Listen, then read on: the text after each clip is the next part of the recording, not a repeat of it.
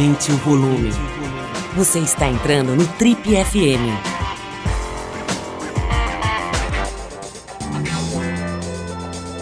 Oi, eu sou o Paulo Lima e você está acompanhando a versão podcast do Trip FM. Nosso convidado de hoje aqui no Trip FM se dedica desde muito jovem a cuidar do outro de verdade. Ele está hoje com 58 anos e conhece de perto a morte, conhece intimamente.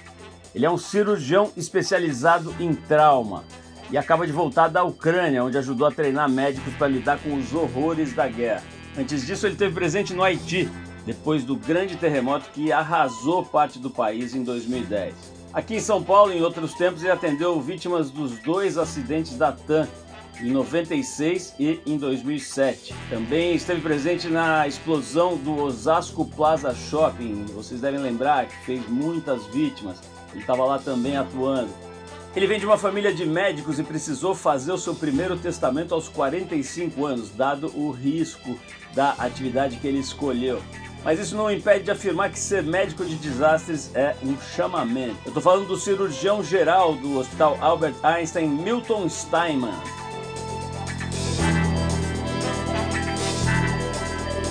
Bom, Milton, maior prazer te conhecer. Eu já acompanhava um pouquinho pela imprensa a tua trajetória profissional e pessoal nessa essa esse sacerdócio, nessa vontade de ajudar o outro levada às últimas consequências literalmente, né, cara? Não é qualquer um que deu uma passadinha no Haiti durante, logo depois do terremoto, depois foi, foi ali nos acidentes aéreos, depois deu uma passada na, na, na, na guerra da Ucrânia. Quer dizer, realmente é uma, é uma biografia muito incomum, né? E é muito legal a gente poder ficar mais perto, conhecer, entender bem assim a tua trajetória. Mas eu queria começar pelo começo, saber de onde você vem, Milton. Sabe aquela pergunta do Globo Repórter? De onde vem? Como se do que se alimenta? Porque você é realmente um bicho muito louco, né? muito especial. Como é que é a tua história de, de origem, família de origem? Onde você surgiu aí, Milton? Então, Paulo, acho que. Bom, obrigado pela, pela oportunidade. É... Eu venho de uma família de médicos, na verdade, sabe? Meu pai era médico, infelizmente já faleceu. A minha irmã também é, era médica, também já faleceu. Meu irmão é médico, graças a Deus está tá atuando meu cunhado é médico, minha esposa é médico, enfim, é, medicina ali faz um pouco da, da parte do meu dia a dia, né? Desde sempre. E me lembro, eu era pequenininho, assim, brincava na ambulância, sabe? No fim de semana meu, eu ia com meu pai no, no hospital e era meu hobby era ficar na ambulância, apertando os botõezinhos, ouvindo o barulho da sirene. Depois que eu entrei na faculdade, fui trabalhar boa parte da, da minha formação foi junto com meu pai, né? Então era um ambiente, sabe, discutia casos no, no, no jantar, né? É, no caminho para a faculdade ele me levava, a gente conversava. Então fez parte do meu dia a dia. Assim. Se ele fosse cantor, provavelmente eu teria sido cantor. Ô, Milton, mas é engraçado que você está me contando isso. Eu fiquei lembrando que outro dia eu fui conversar com, com um amigo que também é filho de médico, né? E ele me contou o lado legal, que é mais ou menos isso que você está contando, né? De um companheirismo, de, e de ter uma vivência diferente, né? De ver o pai atuando ali em situações muito nobres, digamos. Mas, ao mesmo tempo, ele me relatou uma angústia, sabe? Um sofrimento e, um, e de certa forma, até um certo trauma da distância do pai, né? Quer dizer, o pai é ausente, porque era sempre o... Na época era o BIP, né? O BIP tocava e não interessava se ele estava pondo o filho para dormir, se eles estavam no jogo de futebol da escola. Ele saía correndo, largava tudo e o cara às vezes ia ver, ver o pai dois dias depois. Né? Como é que é? Não tem um pouco esse lado cruel de ser filho de médico? É verdade, é um fato, mas é curioso, eu sou o caçula, né? Eu acabava ficando um pouco mais com ele, até curiosamente, porque eu ia com ele no hospital, né, no fim de semana para justamente para poder compartilhar um pouco do tempo dele, e ele também gostava de futebol. Então a gente ia no jogo do Corinthians, eu me lembro bem que ele ia de branco, no, naquela época os médicos usavam branco, né? Ele saía do hospital de branco, me pegava, a gente ia no jogo do Corinthians, e algumas vezes eu me lembro, no Paquembu, ele estava de bip, a, a moça do, do, era uma voz, acho que de uma moça, não me engano, de um homem, anunciou o nome dele ali, Doutor Luiz, por favor, comparecer aqui no, no, na parte administrativa. E daí ele foi lá, né? Pô, achei o máximo aquilo, né? O convívio era pequeno, mas era um, era um prazer quando a gente estava junto, porque tinha a questão afetiva e tinha a questão da medicina, né? Que eu achava super legal também. O, o Milton, tem, tem um outro aspecto também da, da, dessa carreira, né? Que eu, eu brinco, mas na verdade é mesmo um sacerdócio, né? É uma decisão é uma decisão de vida bastante séria, né, cara? Porque, claro, estudar qualquer coisa é uma decisão de vida séria, mas a medicina, todo mundo sabe, né? A carga horária, a dedicação, a responsabilidade, o tempo de. Né, você tem a residência, a faculdade. É, um, é, é realmente uma decisão muito de um envolvimento total, né? Como se você resolvesse mergulhar de um penhasco ali, falar, não, eu vou e seja o que Deus quiser, né? Como é que foi para você essa decisão? Por mais que você tivesse todos esses parentes, pai, mãe e, e, irmãos e tudo, foi fácil tomar essa decisão? Em algum momento você titubeou assim, pô, acho melhor, sei lá, trabalhar com artes plásticas ou qualquer coisa que seja um pouquinho mais leve? Uh, ou, ou, foi uma, aquela vocação que te suga inteiro de uma vez? Putz, na verdade, acho que eu não tive muita dúvida, não. Assim, a dúvida era qual especialidade seguir. Mas a, a área não tive muita dúvida, não, porque assim, meus irmãos me comentavam que eu ficava lendo bula de remédio, sabe? Eu organizava ali uns fichinhos, fichários com nomezinhos dos remédios e eu achava super bacana ali o achava uma coisa meio nata, assim, não não teve muita crise para decidir isso, né? Teve um pouco de crise, um pouco pelo fato de ele ser médico e pessoas comparavam muito, né? Ah, era um excelente médico, excelente cirurgião, tinha um, um nome ali, uma reputação. Então isso, em algum momento, foi foi complicada a comparação, mas o a escolha nunca houve dúvida assim do de ter ido para medicina, sabe? Você estava me dizendo aqui quando a gente estava um pouquinho antes de começar a gravação que são 55 especializações, é isso? 55. Como é que como é que faz para escolher entre 50 e... É mais ou menos aqueles cardápios de restaurante de, de hotel, de interior, né? que tem oito páginas, né? Você acaba é, é, não sabendo o que escolher. Como é que isso foi fácil também, decidir por, pela cirurgia? Não, isso, é, isso é mais difícil, na verdade, né? Quer dizer, basicamente, assim, um aluno de medicina, ele acaba passando por tudo durante o curso, né? Não com tanta intensidade. As quatro áreas principais ele acaba vendo: clínica, cirurgia, ginecologia e pediatria, né? E, então são as quatro áreas principais e as outras todas derivam delas. Então na nos últimos dois anos da faculdade você fica mais mergulhado, fica pelo menos três a quatro meses em cada área, e você acaba tendo mais é, um pouco mais de convicção qual que é a área que você tem mais afinidade, qual que é a sua habilidade também, por exemplo, cirurgia, ortopedia, ginecologia, tem uma coisa mais manual, né?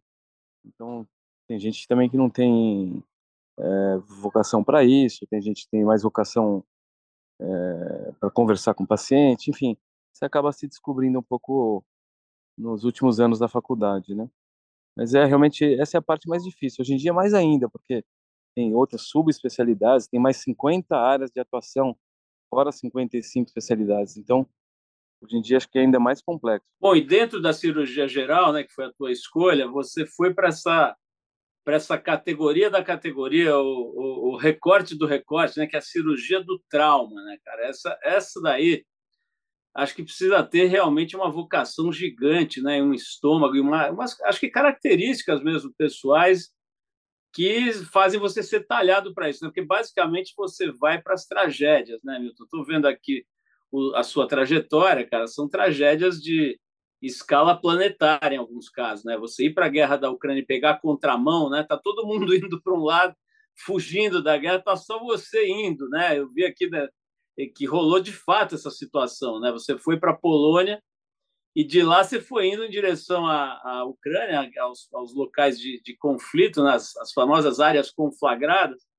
só você querendo ir para lá, né? Ninguém mais, todo mundo querendo sair de lá. Me conta um pouco, cara, o que, que leva um profissional a ter esse tipo de atitude, né? Largar filho, largar família, largar conforto, tudo bonitinho, sorvetinho no fim de semana e ir lá para a Ucrânia. Me fala um pouco dessa vocação, dessa vontade de ajudar nesse grau. Aí. Eu fiquei muito tempo no, no pronto-socorro, quando acabei a residência, fiquei no Hospital das Clínicas por muitos anos, sabe? No pronto-socorro do Hospital das Clínicas. E é um lugar que a gente vê bastante tragédia ali, né? Acidente, é, mesmo situações de emergência. Então eu fiquei muitos anos é, dando plantão é, e é uma coisa que eu gosto muito, assim, particularmente de fazer, que é a área da, da emergência, né? Então, é, dentro dessa área, quando existe uma mega emergência, sei lá, uma catástrofe, seja natural ou guerra, como se fosse um como se fosse a Copa do Mundo dos problemas, vai? Fazendo uma comparação ali, você fala, pô, como você não vai para a Copa do Mundo? Você é jogador de futebol, você não vai lá? Você... Então, uma guerra, uma catástrofe, uma... um incêndio, isso aquilo me motiva ainda mais para parece que é um parece que eu tenho que ir lá, sabe? Aquela coisa é, pô, não posso perder. Bom, tem numa guerra na minha geração e eu não vou lá, né? Como eu tenho que ir para lá. É, parece que é uma coisa inevitável. E, e, como eu gosto disso, eu acabei estudando um pouco isso, é, você acaba sendo um pouco útil também, né? É, então, que juntou um pouco de uma certa vocação, um pouco do conhecimento, né? E, e tem um desafio também pessoal ali, né? De, porque é bem extremo, né? Então, é muito inesperado, você não sabe muito bem o que vai encontrar. É, isso me motiva também, né? Então, é uma combinação de, uma conjunção de, de fatores legais, né? Tem o desafio pessoal, tem ajudar uma pessoa desconhecida, tem é, pessoas que realmente estão muito vulneráveis, né? tem um desafio profissional de fazer coisas que você nunca fez, é, te expõe bastante, né? A sair da zona de conforto, então, é, pessoalmente, é, é bem bacana. Assim. Então, essa semana eu tive o privilégio de conversar mais uma vez com o lama do budismo tibetano, o lama, lama Michel Rinpoche. Ele é brasileiro, jovem, 41 anos, mas ele está desde os, acho que, oito anos de idade, é, dedicado ao estudo e à disseminação do budismo, né? E a gente teve umas conversas, então ele estava me falando como ele percebe, né, que a gente tem uma dificuldade enorme de entender a, a, inexorabilidade da morte, né? É um assunto que volta e meia a gente aborda aqui no programa, inclusive. E ele estava falando sobre isso, né? Como a gente tem uma dificuldade enorme de, de lidar com isso de uma maneira geral, né? A gente sempre acha que é, que é um problema dos outros, né? Que vai acontecer só com os outros. E quando acontece com, a, com alguém perto, a gente tem uma dificuldade enorme de, de administrar e tal. A tua relação com a morte deve ser diferente, né? Porque você visita ela todo dia, né? você tem uma intimidade com ela que acho que poucas pessoas têm fora da medicina, mesmo na medicina, né? Tem gente que é médico e faz coisas incríveis e tal, mas pô, fica num outro departamento, né, da, da vida humana. E você vai lá para pegar as pessoas que estão realmente ali numa situação de desgraça, de tragédia, de guerra, de acidente aéreo e tal que, que muda a sua relação com a sua própria morte, lidar com isso? Você, como é que é a tua, a tua, a tua relação com a morte, estando tão perto dela todo dia? Essa é uma pergunta um pouco mais difícil de responder. Assim, é, fatalmente, alguns pacientes têm um desfecho desfavorável, né? Às vezes chegam pacientes baleados, é, já chegam é, às vezes mortos, você tenta reanimar. Nessas situações de catástrofe, a gente vê sei lá, essa do Haiti, por exemplo, foram mais de, se não me engano, 200 mil mortos ali, né, no terremoto causou. Mas eu te confesso que recentemente eu perdi minha mãe, né? Isso não me deixa mais forte, não me deixa mais preparado para para essas situações assim de perder um ente querido, né? Mas eu entendo, entendo que a gente isso a gente está aqui de passagem, né? gente está aqui de passagem. Isso é bem claro para mim, né? Assim, é uma jornada que a gente está aqui, a gente está tendo a oportunidade de fazer alguma coisa de útil, né? Mas ela tem um começo, meio e fim, né? Ô, ô Milton, vamos para a Ucrânia agora, cara. A gente, eu falei aqui meio em tom de brincadeira, mas não tem nada de brincadeira, né? Você realmente pegou um avião. Eu, eu fico imaginando, acho que você estava um dia vendo o Jornal Nacional e falou: ah, tá na hora, né? Acho que eu vou lá dar uma mãozinha para o povo ucraniano. E aí você pega um avião para a Polônia, desce lá na Polônia, pega, sei lá, um táxi, alguma coisa e vai na contramão, né? Todo mundo saindo da Ucrânia, você querendo entrar. Me conta um pouco, cara. Não, não teve ninguém para te segurar aqui, ninguém tentou te amarrar. E, e, como é que foi essa decisão aí de ir e a chegada lá? Conta para mim essa parte da tua história. Eu acabei criando alguns amigos que que estão sempre nessas situações também, né? E quando começou a guerra, eu mandei uma mensagem para esse meu amigo e falei: "Olha, você vai?" Ele falou: "Não, não vou, mas eu sei de gente que vai." Eu falei: "Putz, tô nessa, então se for acontecer, pode me falar. E aí ele falou, vou te passar os contatos das pessoas. E eu comecei a ver as notícias, que o pessoal realmente começou a se organizar para ir. Porque tinha questão de segurança que dessa vez realmente era muito importante, né? Não dava para chegar lá assim, bater na porta e falar, tô entrando, né? Essa aqui não dava. Tinha que tinha que ter certeza onde você ia, né? Aliás, em todas essas situações, é bom você saber onde você vai, porque se você não tiver nada para ajudar, é um fardo também. Pô, chegar lá, não tem comida, não tem luz, não tem, né? Você vai ser mais um para ficar dividindo o que não tem. Então, se você não vai para ajudar, melhor não ir. Então, precisa saber também onde, onde você está indo e, e não atrapalhar, né? Regra número um é essa: é, primeiro, sua segurança, e segundo, não atrapalhar o, o que está acontecendo lá. E um belo dia de madrugada, às três da manhã, o cara me liga, fala, olha, dá para vir, mas tem que vir agora. Tem, tipo, essa semana. Essa semana eu sei que tá bom. Tinha tido um tiro, um, um, um atentado ali numa área próxima onde eles estavam, mas ele falou, aqui tá seguro. Daí eu falei, putz, agora vou ver quais são os, os problemas para ir, né? Ele falou, tem duas questões aqui que preocupam. Está tendo bastante caso de Covid, além, do, além da guerra em si, e você vai vir por sua conta em risco, a gente só te pega quando você passar da fronteira. Falei, bom, bem, isso aqui não é o Covid, já tinha Covid aqui, então não era um problema, né? É, achei mais difícil, na verdade, passar da fronteira, chegar até lá.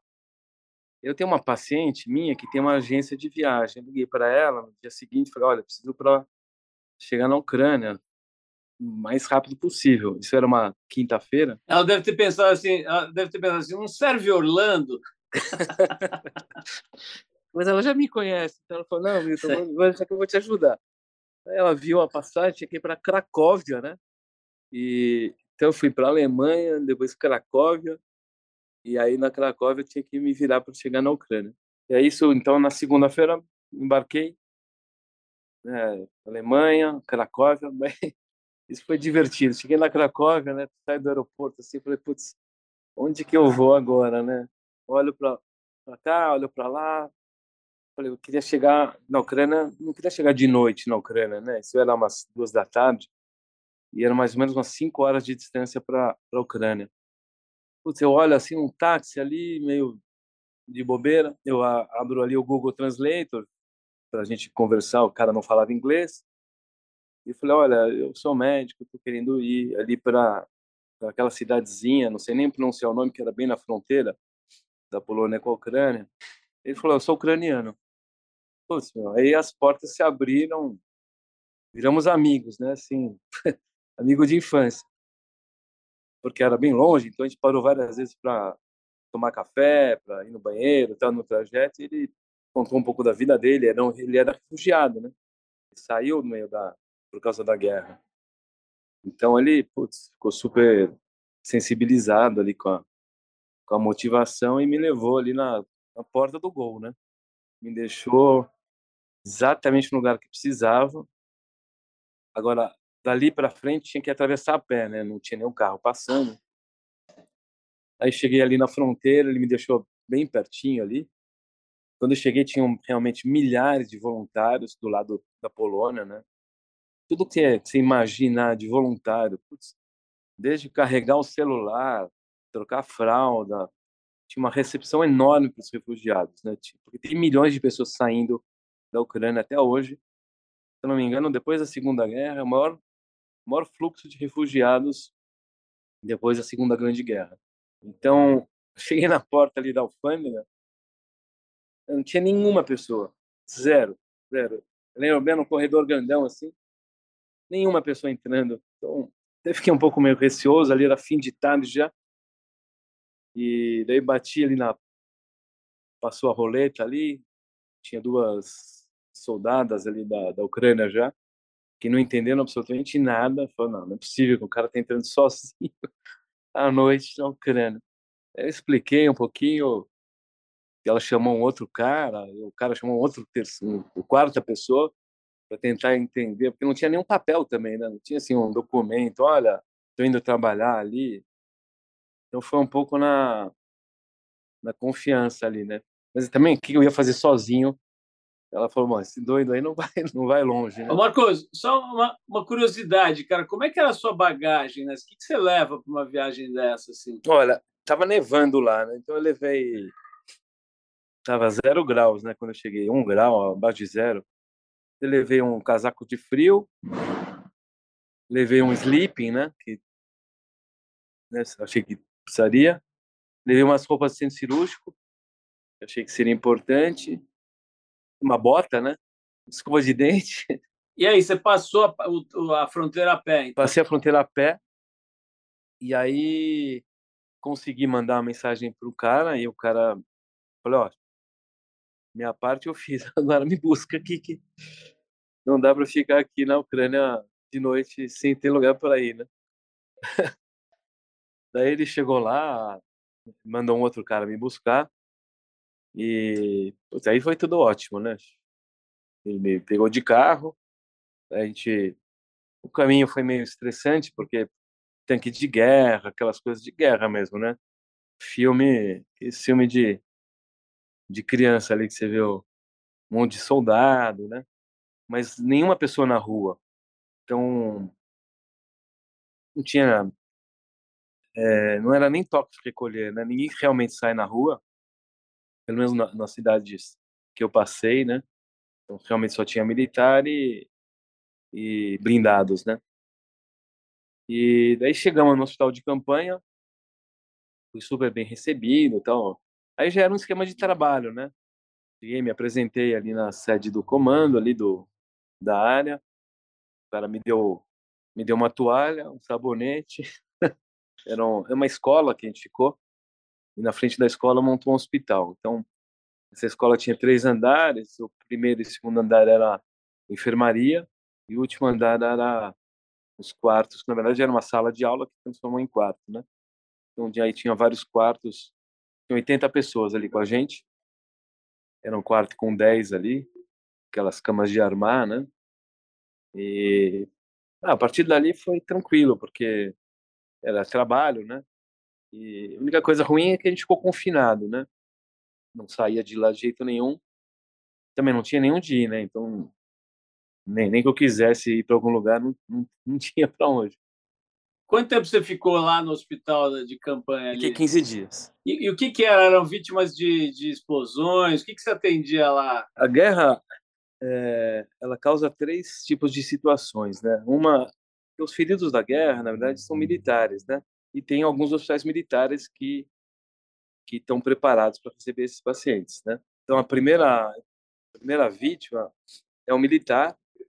Então alguns iam os oficiais militares e poucos iam para a gente, mas a gente entendeu o principal é o a estrutura de saúde da Ucrânia, ela colapsou, né? Não existe mais saúde na Ucrânia. Não sei como era antes, mas eles também não são um país muito desenvolvido do ponto de vista é, do que eu vi, né? Do que eu pude ver, não é uma medicina de ponta, mas muitos dos pais foram atingidos. O, o cidadão ucraniano não tem para onde ir. Então, a gente atendia muitos cidadãos ucranianos e muitos refugiados que estavam saindo da Ucrânia e passando ali pelo, pelo, pela cidade, né? Então tinha vítimas diretas da guerra e vítimas indiretas. Né? E essa guerra já tem 10 meses, né? Você imagina hoje em dia como isso está, né? uma vez um, um, psicólogo e psicanalista me, me falou uma coisa que eu não esqueci mais, né? Eu estava perguntando para ele assim, pô, como é que faz, cara, para você dar atenção para uma, sei lá, um cara que brigou com a namorada e está sofrendo, só que na sala de espera tem uma pessoa com AIDS, por exemplo, com uma, uma situação muito mais grave e tal. Ele falou para mim, olha, cara, a primeira coisa que você aprende nessa profissão é que você não compara o sofrimento humano, sabe? Às vezes alguém que, que perdeu uma namorada pode estar sofrendo e, e, e uma vivendo uma angústia, um sofrimento muito maior do que outra pessoa que, sei lá, perdeu um parente, que morreu, que teve um, um trauma físico e tudo. Quer dizer, a gente não compara, não, não mede, não fica comparando o sofrimento humano. Mas eu estava pensando aqui, vendo a sua biografia, né, tem explosão de shopping center, tem queda de avião, tem guerra, tem terremoto. Dá para dizer qual situação dessas o drama humano aflora mais, assim, ou é incomparável também? Não existe essa medida? Difícil ver graus de sofrimento, assim, né? No Haiti, por exemplo, é, eu vi muita gente amputada, né? Assim, putz, uma centenas de pessoas amputadas e eu me lembro que eu é, de conversar ali com os pacientes ali sem casa, sem teto, sem família, sem a perna. E o fulano lá ela recolhe recolhe todos os cacos ali e acorda no dia seguinte sem chorar, sabe? Na guerra, eu achei um pouco diferente. E tinha a questão da família, né, que os que ficaram todo homem ali entre 18 e 60 é uma lei marcial, teve que ficar na Ucrânia, né, querendo ou não. Então foi a família embora, vários ali perderam também parentes, mas é uma situação de conflito, né? Então eles ainda pelo fato de a guerra não ter acabado, a situação deles é, é, é, é uma, uma mistura ali de, de sofrimento com revolta, né? porque tem a questão ainda que estão sendo ainda atacados, né? A do, do terremoto foi mais pesado ali, porque o fulano não tinha não tinha nenhuma motivação, né, no dia pro dia seguinte, né? Porque não perdeu a família, perdeu perdeu a casa, perdeu, né, você olha em volta tudo destruído. Então a guerra, embora seja péssima, né? Por outro lado, é uma fulano tem uma motivação ainda de sobreviver, né? Tem a, tem a questão do próprio conflito e eu, particularmente, que eu senti lá, eles realmente são são belicosos também, sabe? Eles não estão não estão se entregando, né? Doutor, é, queria te perguntar uma, um outro ângulo da, da coisa, que é o seguinte: o tem essa coisa da resiliência humana, né? Aparentemente a gente é mesmo capaz de se adaptar a quase qualquer situação, né? é, tem esse, essa característica assim, do ser humano. Se você puser uma pedra no, dentro do sapato, acho que depois de uns 30 dias, se tirar a pedra, você sente falta, né? porque você se adaptou e você começou a dar um jeito de viver com aquilo. Né? Eu não sei se é assim com amputados e tal, mas parece que é, né? Quer dizer, a pessoa começa a viver com isso, se adapta, depois de uns anos aquilo passa a ser. Eu tenho um amigo que, que teve uma, que amputar a mão e ele já ele praticamente nem lembra disso, porque faz muitos anos mas, enfim, eu queria saber do, do, de você que está lá né, no front, assim, a gente tem mesmo essa capacidade, depois de um tempo, um trauma que é gravíssimo, que é pesadíssimo, a gente consegue, em geral, é, é, lidar com isso de uma forma razoável? Vou te falar, essas situações, quando você vê alguém um sofrimento extremo dessa intensidade, assim, sabe, de ter perdido a família toda, é, lá no Haiti, particularmente, eu vi muito isso. Assim, tinha dias de comemoração. Você falava, pô, é inacreditável. Como é que eu posso reclamar de alguma coisa? Fulano ali sem perna, perdeu a mãe, perdeu o filho, pô, a casa dele desabada e ele feliz que conseguiu comer, ou deu um, conseguiu uma prótese, enfim, realmente os nossos problemas são minúsculos, né? Assim, quando a gente fala do Brasil, ah, poxa, a gente sofre aqui, putz, tem, tem gente sofrendo muito mais por aí afora, sabe? É, realmente a gente tem mais coisas para comemorar do que para reclamar.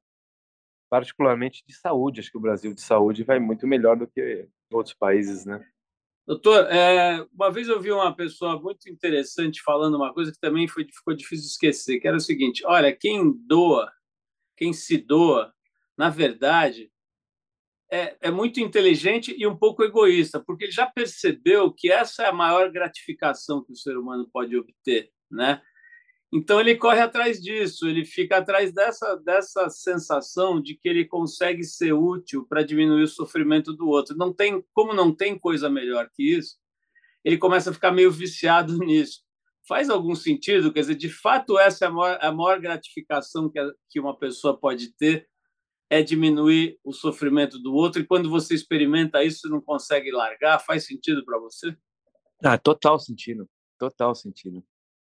Total. Aliás aliás, essa é a ah, essa é a chave, né.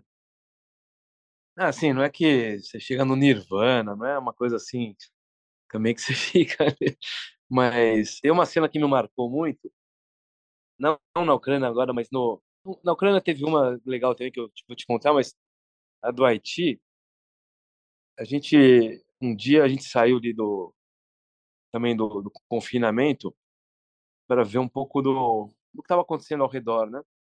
E no Haiti também tinha os, os presídios também ruíram, né? Então tinha muito preso na rua. Preso, o cara estava preso, o negócio desabou, o cara fugiu, né? Então tinha um caos social também. Mas é, a gente foi dar uma volta, eu, um jornalista e um, um cirurgião plástico americano.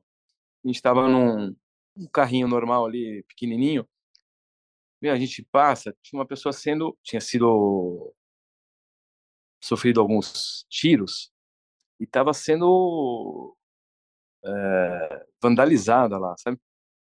Estava sendo pisoteada, enfim. A gente passou naquela situação e o repórter falou assim: Meu, você não vai parar para ajudar? Eu falei: Pô, mas ali tá uma confusão, né?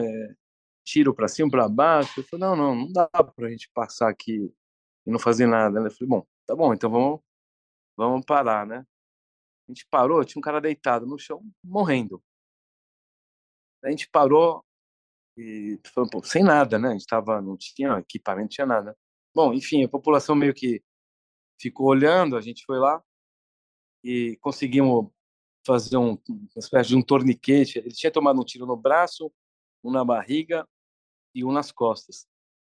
O braço meio que amputado ali, já tudo solto, a gente conseguiu fazer um torniquete, colocamos ele no carro e levamos ele para o lugar que a gente estava ali, para atender.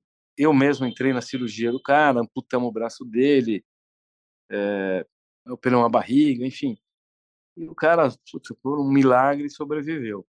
Imagina, no meio do terremoto, ali não tinha, tinha sangue, não tinha coisa nenhuma, né? Pô, no dia seguinte, ver o cara vivo, uma coisa maravilhoso, entendeu? Assim, foi aquela cena que você fala: "Putz, tá aí, minha vida valeu a pena".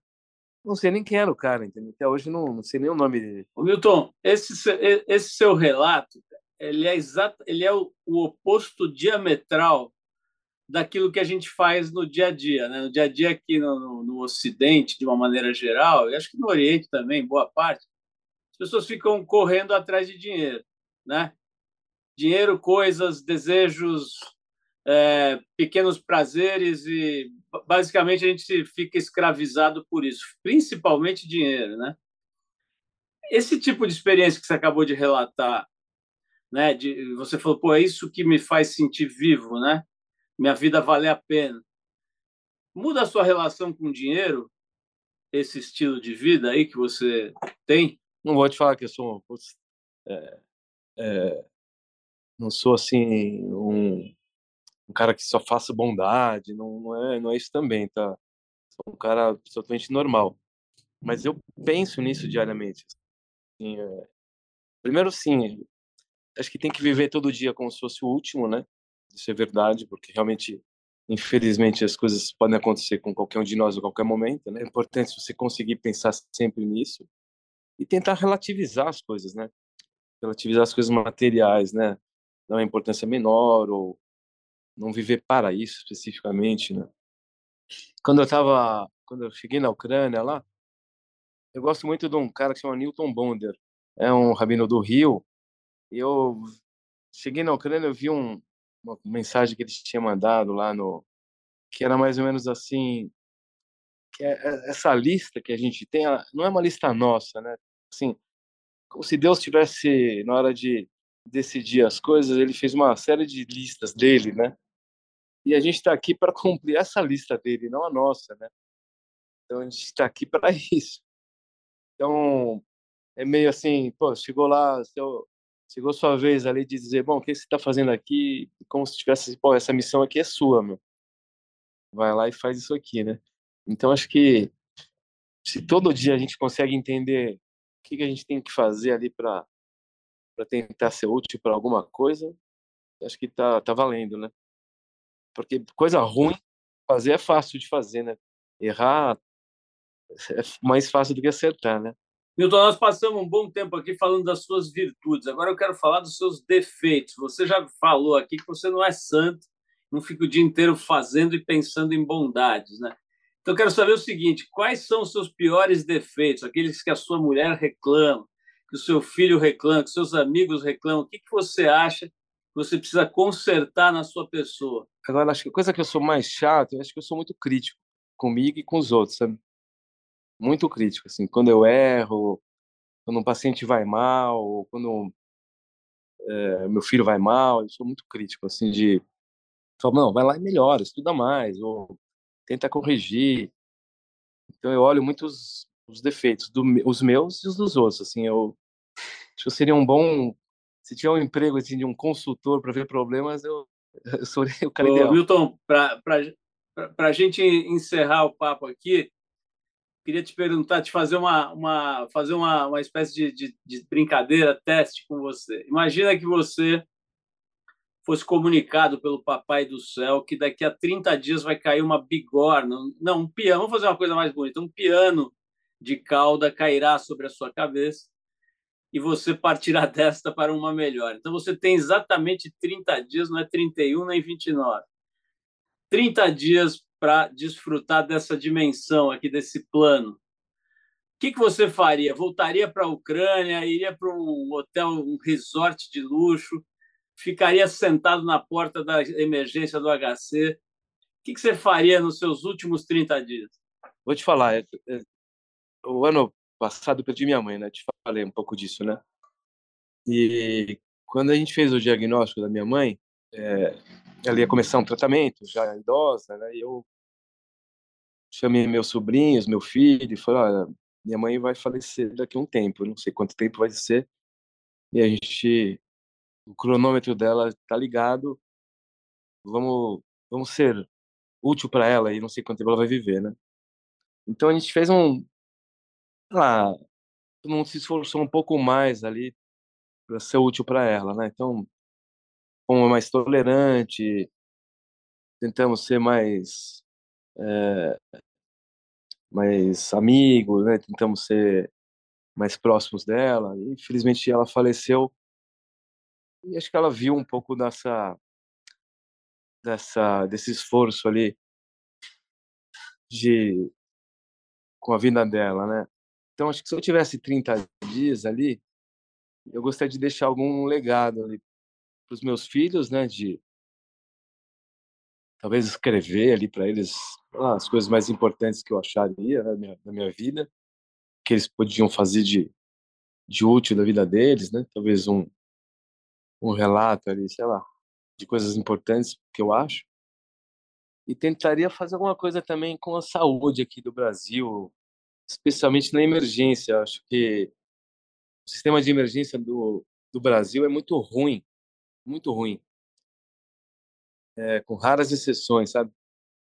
Se você bater o carro, sofreu um atentado, sofreu um cair da bicicleta, enfim, tomar um tiro, dependendo de onde você estiver no Brasil, é uma mais ou menos jogar uma cara e coroa. Pode dar tudo muito errado ou muito certo, mas é muito. Acho que é muito ruim, porque depende de uma série de questões, né? Depende do treinamento das pessoas, depende da organização do sistema, depende da velocidade que a ambulância vai chegar, depende da qualidade do médico que vai te atender. E o Brasil hoje realmente é, essa questão de emergência virou uma uma bagunça aqui no Brasil. Quer dizer, nunca foi boa. Covid acho que deu uma uma atrapalhada maior. Então, se eu pudesse fazer alguma coisa nos próximos 30 dias, eu bateria ali na porta ali do Tarcísio e falar, meu, eu queria dar uma ajuda aqui para organizar e porque eu vou partir em 30 dias. Eu te prometo que eu vou fazer uma coisa bem feita em 30 dias. Depois você pede para alguém continuar, mas eu, deixaria alguma coisa assim que fizesse diferença para os outros depois. Né? Fica a dica aí para as autoridades estaduais e federais, pegar o Dr. Milton aqui para pegar uma consultoria. Milton, eu fiz essa, essa brincadeira dos 30 dias, mas na verdade é o seguinte: dada a dedicação que você tem ao outro, a gente gostaria que você precisasse ser abatido a tiros aos 138 anos, porque você é muito importante aqui para todos nós, né, para o planeta todo. Pode ser no Haiti, na Ucrânia, na China, onde for, você está lá cuidando do outro. Né? Realmente acho que é difícil pensar alguma coisa mais sublime, né? mais é, gratificante, mais nobre. É muito legal ver essa tua vocação, né, esse teu sacerdócio, essa tua escolha. Então, desejamos que você precise ser abatido a tiros em praça pública aos 147 anos. Tá bom? Ô, Paulo, você sabe que, você sabe que quando eu estava chegando no Haiti, eu encontrei um cara, era um padre, não sei exatamente é, qual era a, a formação dele, mas ele pegou um avião e foi para o Haiti depois do terremoto e eu encontrei com ele no aeroporto, a gente estava indo junto ali, saindo do aeroporto, indo para. Desculpa, eu estava na República Dominicana, indo para o Haiti, né? E eu falei, pô, você está indo para onde? Ele falou, tô indo para o Haiti. E você? Eu falei, tô indo para o Haiti também. Eu falei, mas você vai fazer o quê? Ele falou, não sei, eu sou. Vou rezar, o pessoal provavelmente está precisando de ajuda. Então tem gente muito boa por aí, viu? Assim, bem melhor que eu, inclusive. Mas tem muito voluntário que faz que que está aí a todo momento aí. Acho que no Brasil tem vários voluntários para todo tipo de situação. Tem muita gente boa por aí, sabe? Não não é exclusividade não. E acho que nosso papel é esse, gente melhor que assim, todo, todo mundo é muito útil, Paulo, você no seu trabalho, todo cada um no seu trabalho. Pô, durante a pandemia, quantas vezes você pediu comida, o cara, o FC Boy no meio do Covid, o cara foi lá na sua casa, lá, você lá todo encolhido, morrendo de medo de pegar o Covid, e o cara de moto. Tem muita gente boa por aí, né? Tem, tem, com certeza. E aqui no Brasil, com certeza, mais certeza ainda, né? Tem uma população muito especial, por mais que isso possa ser. Às vezes você abre o jornal e acha que não, mas de fato você sente, né? No, no dia a dia aí. É realmente. tem Tô com você, tem muita gente legal que entendeu isso que você entendeu, né? Que é a ideia de de olhar para o outro, né, de não olhar só para si próprio, é a, é a que faz a nossa vida ter algum sentido. Né? Estamos tamo de acordo, doutor. Milton, brigadíssimo, um grande prazer te conhecer. Mais uma vez, parabéns pela tua história e pelo jeito como você está no mundo né, e se coloca na vida aí, que acho que é difícil pensar uma coisa mais legal. Obrigado, Milton. Obrigado aí, Paulo, pela oportunidade. É um prazer te conhecer também. Você ouviu mais uma edição do Trip FM, uma produção da Trip no ar há mais de 37 anos.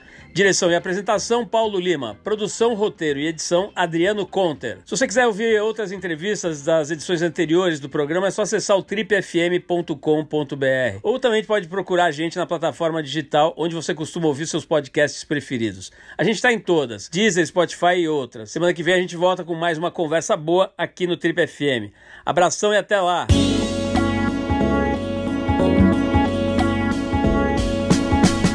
Você ouviu Trip FM.